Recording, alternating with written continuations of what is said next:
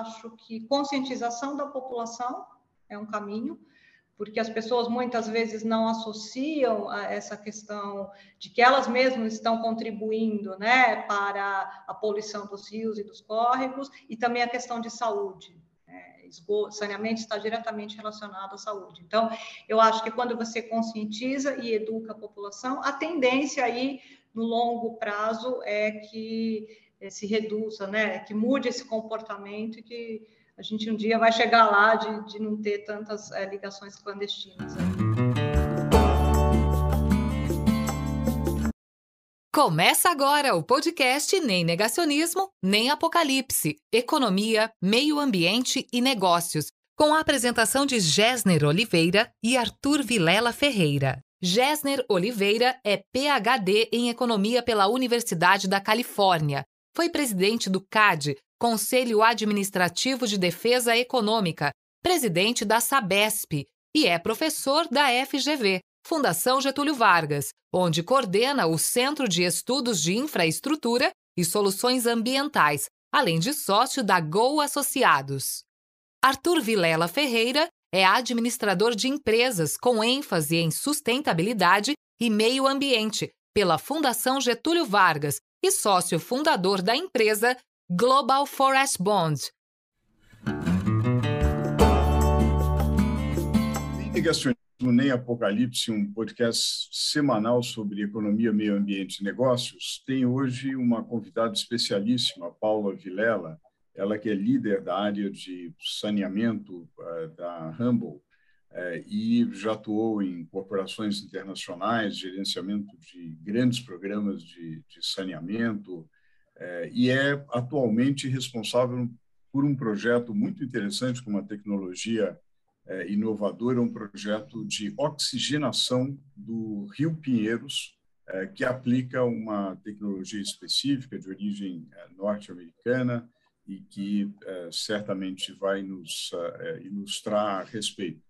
A, Paula tem é, mais de 20 anos de experiência no setor de saneamento, é engenheira civil, mestre, doutor em saneamento pela Universidade de São Paulo, pós-doutorada pelo Instituto de Educação em Água, Institute for Water Education, na Holanda, é, tem ampla experiência em processos de tratamento de efluentes, sistemas de reuso, é, fez, é, esteve é, engajada em projetos complexos na América Latina, é, Brasil, Peru, Colômbia, Equador, é, enfim, é uma pessoa que pode aqui nos agregar muito para todos os ouvintes, pesquisadores, professores, é, empreendedores ambientais, enfim, o público em geral que quer saber sobre projetos de saneamento e, em particular, a, a Paula Vilela é, é uma das pesquisadoras do Departamento de Saneamento Ambiental da Universidade de São Paulo que uh, uh, coordenou o projeto de remoção de SARS-CoV-2, da Covid, né, uh, em esgotos domésticos, a detecção e remoção em esgotos domésticos. Isso foi um projeto em parceria com a Universidade do Arkansas. Então, Paula, muitíssimo obrigado por estar conosco. Depois o Arthur Saqueto, vamos bombardeá-la aí com perguntas, há muita curiosidade a respeito. A Paula, é, inclusive, nos recebeu ah, com, com, muita gentileza e foi, ah, foi extremamente importante uma visita técnica que o Centro de Estudos de Infraestrutura e Soluções Ambientais da Fundação Getúlio Vargas fez à unidade de oxigenação do Rio Pinheiros.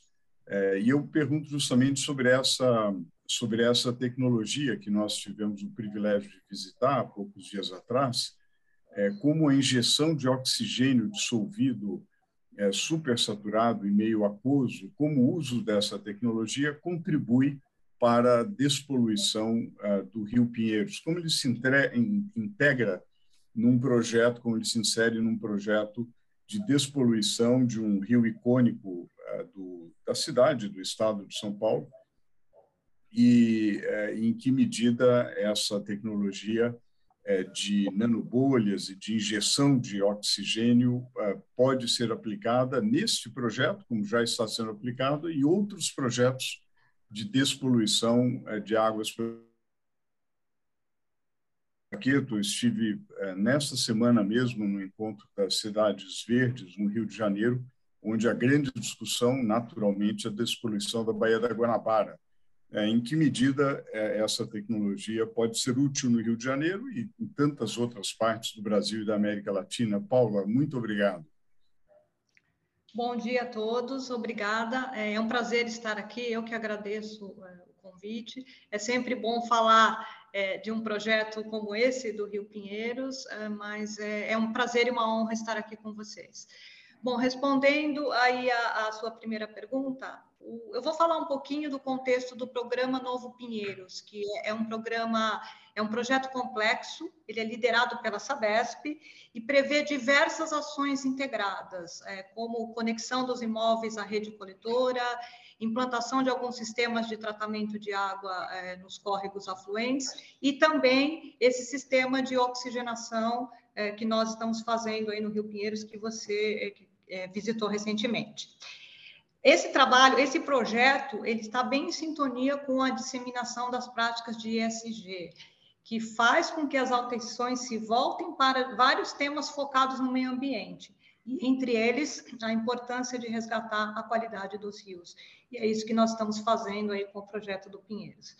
Essa tecnologia, ela é inovadora no Brasil, é a primeira vez que nós estamos aplicando no Brasil, mas está fortemente consolidada nos Estados Unidos tem uma série de benefícios. Por quê? Nós, é, ela é muito simples. Nós apenas injetamos oxigênio puro na água, sem adição de produto químico, sem emissões atmosferas e sem geração de resíduos. Parece mágica, mas é verdade. O que ocorre é, é uma revitalização desses corpos hídricos, uma vez que nós reduzimos, aceleramos a redução da carga de poluição, que é a matéria orgânica proveniente dos esgotos domésticos, e mantemos níveis elevados de oxigênio no rio. Esse, esse sistema, essa tecnologia, ela não tem o objetivo principal de despoluir o rio, mas sim de complementar as ações em desenvolvimento pela Sabesp, que eu expliquei aqui no início. Né? O que nós fazemos é isso: manter um oxigênio no rio, um rio que não tinha oxigênio, que estava morto, que era Nairobi até, até um ano atrás. Então, hoje nós conseguimos manter um nível uh, de, alto de concentração de oxigênio, o que, consequentemente, traz aí no longo é, período, uh, o que se espera é que volte a ter vida aquática, que seja uma qualidade de água bem melhor, que a gente já, já tem observado. Você pode manter essa injeção é, de oxigênio continuamente ou por um período determinado, em função do seu objetivo. Nos Estados Unidos, alguns locais utilizam só por um tempo é, específico, após um desastre ambiental, por exemplo, para atender uma emergência, e outros locais mantêm a oxigenação contínua. Isso vai muito do, do objetivo final. Eu não tenho dúvidas que é uma excelente vários projetos de despoluição, não só em São Paulo, Rio de Janeiro, Nordeste, em função do, do custo-benefício. Quando nós comparamos com tecnologias similares, nós temos um custo de operação muito reduzido em termos uh, de consumo de energia e oxigênio, e não geramos nenhum passivo ambiental, né, como eu mencionei anteriormente. Não tem químicos, não tem resíduo e nem emissão atmosféricas. Então, é, é um sistema extremamente simples, mas, mas muito eficiente. Interessante, Arthur. É, Paula, de, é, que, a gente está falando aqui do uso especificamente para despoluição de corpos hídricos, o caso do Rio Pinheiros e outros, é, caso de acidentes, mas quais são outras aplicações para essa tecnologia de, de oxigenação? Uhum. É, isso é uma pergunta bem interessante, porque aqui no Brasil, a gente, por enquanto, nós associamos esse sistema apenas à despoluição de rios, mas temos uma vasta aplicação, é, como, por exemplo, reservatórios de abastecimento de água potável para controle de algas, que é um problema bem complicado no Brasil, em função do clima das altas temperaturas e da qualidade das águas, que muitas vezes apresentam nutrientes.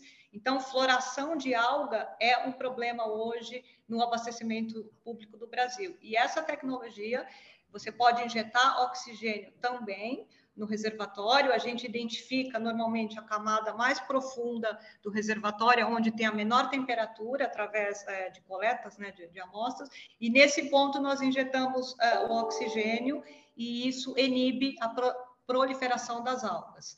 Essa é mais uma das aplicações. A outra seria, e que vem ocorrendo em grande escala nos Estados Unidos, é, em estações de tratamento de esgotos domésticos, em substituição aos sistemas de aeração convencionais. É, quando nós falamos em tratamento de esgoto doméstico biológico, nós normalmente temos um tanque de aeração e precisamos fornecer ar para que ocorra a, a, degradação da matéria orgânica, ou seja, o tratamento do esgoto. E quando nós falamos em aeração desses sistemas, nós estamos injetando ar, que só tem 20% de oxigênio.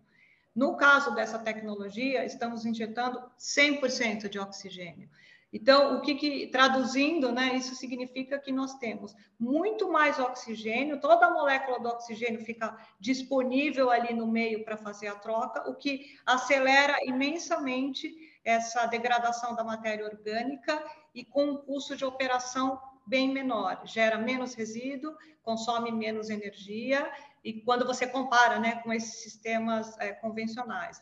Então, a grande vantagem nas estações de tratamento de esgoto é melhoria da performance operacional, porque muitas vezes as estações já em operação elas não conseguem atender uma eficiência desejada para atender né, é, a nossa é, legislação.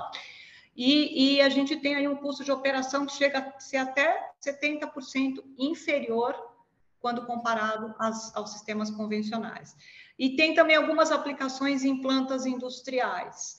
É, uma, uma, grande característica desse sistema é que você pode fazer uma substituição do sistema convencional para esse sem paralisar a planta. Então, quando você fala de uma indústria, de um efluente industrial, isso é fundamental, né? Não precisa parar a produção, para fazer a, a, transição dessa tecnologia da, da aeração convencional para essa tecnologia chamada SDOX. Uhum. É, Paula, primeiro, acho que eu não posso deixar de parabenizar vocês e a Rainbow pela iniciativa e pelo projeto. Eu estive com o Gessner para conhecer lá é, pessoalmente o projeto e realmente para alguém que nasceu em São Paulo e está acostumado a ver um rio poluído, odor, é. etc., é um, é um impacto muito positivo ver o que está acontecendo no, no, Rio Pinheiros, né? Mas me chama a atenção ainda porque, assim, vendo o projeto e vendo o Rio, é, dá para perceber que ainda tem alguns desafios. É, eu queria saber, é, primeiro, qual que é a importância da gente eliminar os descartes ilegais nos corpos hídricos, né? É, como você avalia esse tipo de, de descarte e, e qual seria o impacto se não tivesse? E aí eu queria emendar essa pergunta em uma outra, que aí é, vai para um, um, outro caminho. É, você também é pesquisadora do Departamento de Saneamento Ambiental da USP, né? E aí eu vi Isso. que você é, atua junto, em parceria com a Universidade do Arkansas, num projeto que, que é bem interessante, que é sobre a detecção de Covid através do, dos esgotos domésticos, né? A gente passou aí pela pandemia e viu várias pesquisas, várias iniciativas para identificar a Covid, etc. E eu queria saber também, queria que você comentasse um pouco dessa pesquisa, né?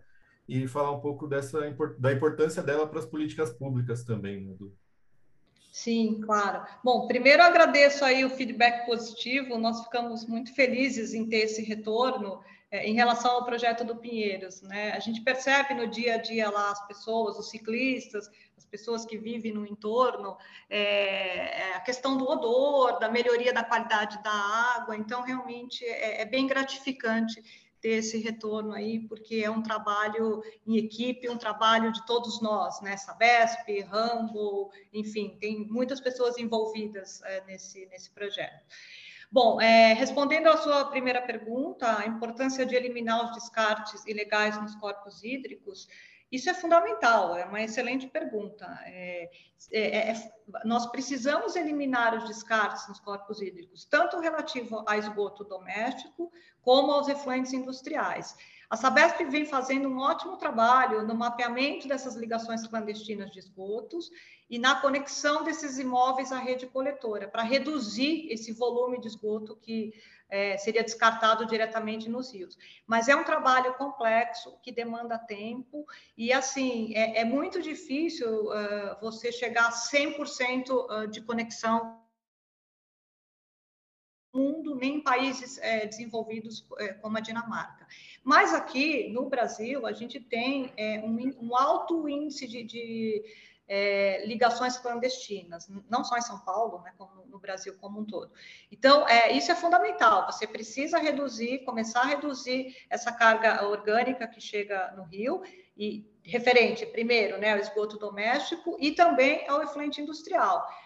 O efluente industrial, quem fiscaliza e monitora é a CETESB, que é a Agência Ambiental do Estado, que também tem um papel fundamental na fiscalização dessas indústrias, é, porque todas as indústrias que geram efluentes hídricos, elas têm a obrigatoriedade de tratar esses efluentes antes de, de, lançar na rede coletora pública da Sabesp. Remover né, os contaminantes, metais pesados, os químicos, e para poder lançar na rede. Por quê? Porque o nosso sistema coletor leva todos os esgotos para estações de tratamento com processos biológicos, e elas não são dimensionadas para receber é, esgoto industrial. Então, é, é, é fundamental esse, esse, essa importância né, de fiscalizar, autuar as indústrias, então tem um papel conjunto aí da Sabesp e da CETESB. E assim, é, enquanto não adianta você investir em infraestrutura, em coleta de esgoto, e, em educação ambiental, se tiver essas ligações é, clandestinas, porque é como enxugar gelo. A gente faz, né, é, despolui, trata e continua, né, essa, é, chegando essa carga, essa, essa, esse lançamento é, ilegal nos córregos. Mas só para concluir aqui, eu acho que conscientização da população é um caminho, porque as pessoas muitas vezes não associam a essa questão de que elas mesmas estão contribuindo né, para a poluição dos rios e dos córregos, e também a questão de saúde. Né, saneamento está diretamente relacionado à saúde. Então, eu acho que quando você conscientiza e educa a população, a tendência aí no longo prazo é que é, se reduza, né? Que mude esse comportamento e que a gente um dia vai chegar lá de, de não ter tantas é, ligações clandestinas aí no, é, nos córregos e rios. Já melhorou bastante, né? Eu acho que só nesse programa Novo Pinheiros a Sabesp conectou acho que mais de 600 mil imóveis. Então já é um grande avanço. É, a sua segunda e... pergunta é sobre a Covid, Paula. É. É, sobre a Covid. Né, de detecção de Covid. Isso, é. Bom, é, essa. Todos nós sabemos que o esgoto doméstico é uma das principais fontes de transmissão de doenças, né? Porque tem uma carga elevada de vírus, patógenos e bactérias. No Brasil, nós temos aproximadamente 300 mil casos de internações em hospitais por ano em função das doenças de veiculação hídrica. O COVID ele é mais um vírus nesse contexto, mas ele requer uma atenção especial pelo fato de que a ciência ainda não tem todas as respostas. Conseguimos mapear algumas vezes a presença do RNA viral, ou seja, carga viral de COVID, mesmo após o tratamento dos esgotos. Nós não sabemos ainda, ninguém tem essa resposta, se ele ainda está, tem potencial de infecção se ele está ativo ou se é só o RNA viral. De qualquer forma, é, essa pesquisa eu iniciei é, em 2020, em parceria com a Universidade do Arkansas, para testarmos uma tecnologia que utiliza ozônio na eliminação do vírus no esgoto. Eu desenvolvi a primeira parte da pesquisa nos Estados Unidos, no auge da pandemia, onde ninguém tinha informação e nenhum conhecimento ainda muito sobre o vírus. E agora estou conduzindo a segunda parte aqui na USP, é, aqui no Brasil, na Universidade de São Paulo. O que nós já sabemos até o momento é que o ozônio é muito mais eficiente para remover não só o Covid, mas vários outros vírus, comparativamente ao cloro, que é o que ainda utilizamos amplamente no Brasil. E o maior, maior receio da presença de Covid no esgoto é com relação à população que não tem acesso à rede coletora que é mais ou menos 50% da população, infelizmente. Então, qual a importância desse trabalho?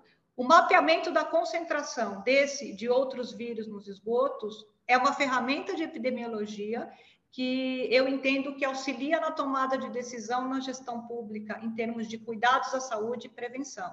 Uma vez que você tem esse mapeamento, que você sabe onde ocorre a maior concentração do vírus, é possível adotar, uh, em conjunto né, com as unidades aí de, de saúde, os municípios, medidas preventivas e ações corretivas para evitar a disseminação uh, das infecções. Eu entendo que esse, essa seria a maior contribuição aí na, na questão de políticas públicas. É muito interessante. Eu, eu vou passar para o Arthur para uma última questão, e, e, mas voltar um pouquinho, Paula, é, em, em, outras áreas no Brasil, certamente você está acompanhando ah, os esforços no, no Rio de Janeiro, em Maceió, é, em tantas outras capitais, né? mais recentemente um projeto grande no Amapá. É, você vê assim algumas possibilidades de aplicação da, da tecnologia de oxigenação da água, assim, por exemplo, para a Baía da Guanabara? Claro, sem dúvida. É, só voltando um pouco aí na questão da tecnologia, e aí eu já, já respondo essa sua pergunta específica. É, como eu expliquei, é, ele o, que, que, nós, o que, que essa tecnologia faz? É basicamente dissolução do oxigênio numa escala molecular nanobolhas. Né? Então, eu acho que eu já falei, a, a molécula do gás ela fica disponível no meio para efetuar a troca e acelerar a redução da poluição. Então, assim, é, é uma ideia muito simples, que é só injetar gás oxigênio na água e com um resultado muito impressionante em termos de qualidade, de qualidade da água. de um container com tudo que é necessário para a operação bombas, painéis de comando, painéis elétricos, tubulações, enfim, tudo que você precisa já vem dentro do container. E a infraestrutura requerida é muito simples. Eu preciso apenas de um ponto de energia no local e uma base de concreto ou uma plataforma metálica para apoiar esse container. Então, isso traz é, grande mobilidade. Você pode deslocar o container de acordo com a sua necessidade. Então, quando nós falamos de Baía da Guanabara, Lagoa da Pampulha, enfim, diversos outros é, locais aí no Brasil, é, não tenho dúvidas que é uma grande solução porque é, é, apenas um container, então normalmente um processo de tratamento ou de exposição é complexo, né? Você tem várias unidades operacionais instaladas, requer um grande espaço físico. Nesse caso não. Então é claro que você vai dimensionar o tamanho do container, quantas unidades eh, serão necessárias em função do volume de água a ser tratado e da, da demanda do target final, né? Da, da carga orgânica e da poluição mas é muito simples. Eu vi lá nos Estados Unidos uh, um grande reservatório no, uh, no, Oklahoma que abastece três cidades com dois containers é, lá que, que fazem a eliminação da, das algas. Então eu vejo uma, muitas possibilidades aqui no Brasil, no Brasil como um todo. Arthur. Paula, eu acho que, para a gente finalizar, acho que eu gostaria de, de, que você falasse um pouco sobre a sua experiência no setor de saneamento como um todo. Né? Você tem uma visão é, de quem está olhando de fora dos Estados Unidos, um país que já tem índices de tratamento é, mais avançados, o Brasil ainda caminhando. É, e nessa sua experiência ao longo do, da sua carreira no setor, como que você vê o avanço das políticas públicas de saneamento é, e, e, o que, que você espera aí, vamos dizer, para a próxima década? Sim, claro. Bom, nós temos a Política Nacional de Saneamento, é, que foi instituída pela Lei é, 11.445 de 2007. Essa política que define né, o saneamento básico como conjunto de serviços, infraestruturas e instalações de abastecimento de água, esgotamento e drenagem de águas. Então, essa é a política vigente que nós temos hoje no Brasil. E essas políticas de saneamento, elas são essenciais para a promoção da saúde e da qualidade de vida nas comunidades. Mas no Brasil, como você já citou, uh, nós, nós estamos longe do ideal. Temos 35 milhões de pessoas sem acesso à água potável e 100 milhões sem acesso à coleta e tratamento de esgotos. E quando você associa isso com a chegada da pandemia em 2020, o cenário fica bem mais complexo, né? Porque a disseminação das doenças está diretamente associada ao saneamento básico e às práticas de higiene. O que vem mudando é, essa realidade, na minha opinião, é o novo marco regulatório do saneamento, que foi sancionado em julho de 2020 e que, sem dúvida, traz um grande avanço para o setor, eh, porque o saneamento é o setor da infraestrutura mais atrasado no Brasil e nós temos um dos piores indicadores hoje regulatório. Ele vem aí para mudar esse cenário prevê a universalização dos serviços, com atendimento de 99% da população com água potável e 90% da população com coleta e tratamento de esgotos até 2033. E também é, tem algumas metas é, de não intermitência de abastecimento, redução de perdas e melhorias dos processos é, de tratamento. É, outro ponto fundamental do marco regulatório é em relação aos contratos de concessão dos estados para a prestação do serviço de saneamento. É, nós sabemos que os serviços essencialmente pertencem ao município, mas no Brasil nós tínhamos até recentemente 94% desses serviços estavam ah, na mão das empresas estatais, ou seja, sendo operado é, pelos estados, muitas vezes até por falta de recursos é, dos municípios, enfim, e outras questões. E com o marco regulatório, é, isso está mudando, porque ele abre o mercado para os operadores privados que até então não tinham acesso a esse mercado e torna a disputa pelos serviços eh, de saneamento mais equilibrado. Então, não importa se você é uma empresa pública ou um operador privado, se você comprovar que você tem indicadores econômico-financeiros é, e consegue atender é, prestar serviços de qualidade, você vai entrar na, na, disputa por essa operação. Então, eu vejo isso como um grande avanço e, e, acredito, a gente já tem visto aí várias PPPs e concessões de serviço de saneamento em andamento, e eu acho que essa vai ser assim uma grande virada de chave no saneamento, porque estamos muito atrasados mesmo no Brasil. Muito bom, Paula, a gente agradece muitíssimo o seu tempo, sua disposição, informações é, maravilhosas. É, depois, se se pudesse é, nos deixar os principais sites e referências onde estão as pesquisas que nós discutimos aqui, fazemos questão de divulgar para que os pesquisadores e todos aqueles interessados no saneamento ambiental possam acompanhar.